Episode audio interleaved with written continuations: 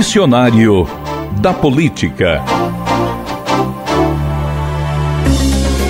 O que é o Fundo Amazônia? É uma iniciativa proposta pelo governo brasileiro durante a COP12, a Conferência Mundial do Clima, em 2006 foi criado oficialmente em 1 de agosto de 2008, durante o segundo mandato do presidente Lula.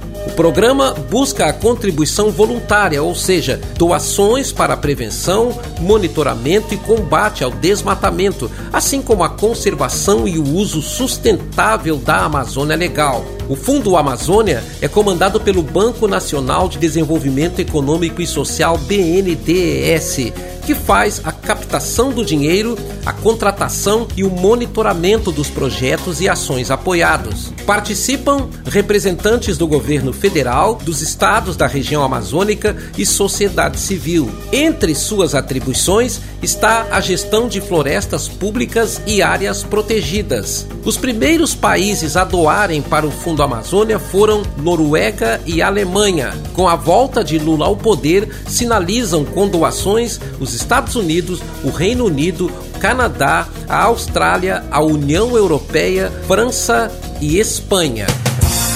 Este é o Dicionário da Política, para entender o que a gente escuta no dia a dia da vida pública nacional.